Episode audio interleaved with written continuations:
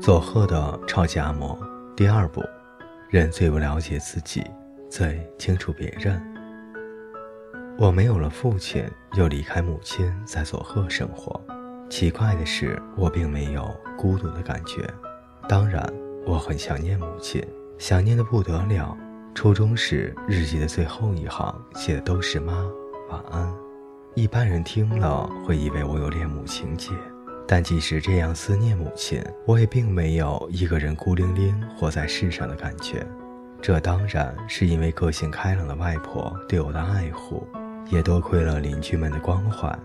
我的亲爷爷老早就不在了，但外婆家附近有一位松仓爷爷，他教我怎么做竹筏。有一次，我和朋友们在专心的绑竹筏，松仓爷爷不知道什么时候来了，指导我们说。不用绳子绑好会散掉的。等我们做好以后，他也会兴奋地说：“他也要做，跟我们一起快乐地划竹筏玩。”常言说：“老变小，老变小。”看起来老爷爷、老婆婆真的会和小孩子特别合得来。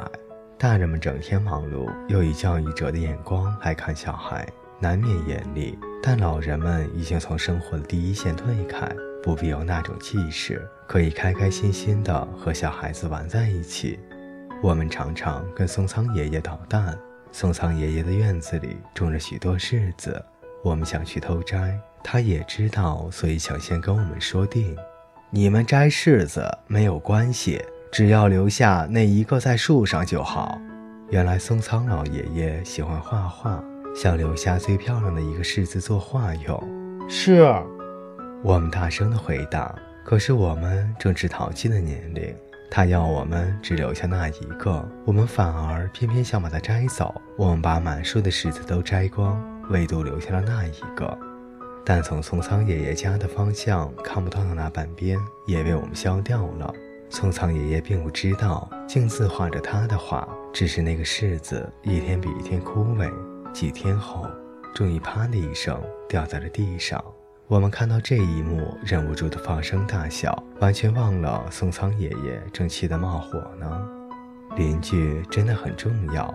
努力工作、抚养儿孙的外婆好像没有朋友，但是邻居很多，一样能够畅快的聊天，痛快的笑。外婆非常好客，我的朋友来家里玩时，虽然我们自己都没有什么吃的，外婆还是很殷勤的送客，要求大家吃过饭再走。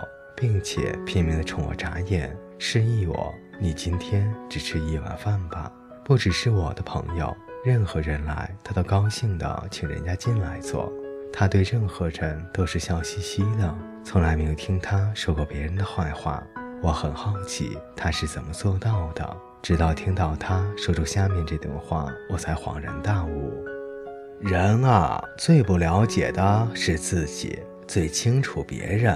因为人都只看到自己的好，所以不要讨厌别人。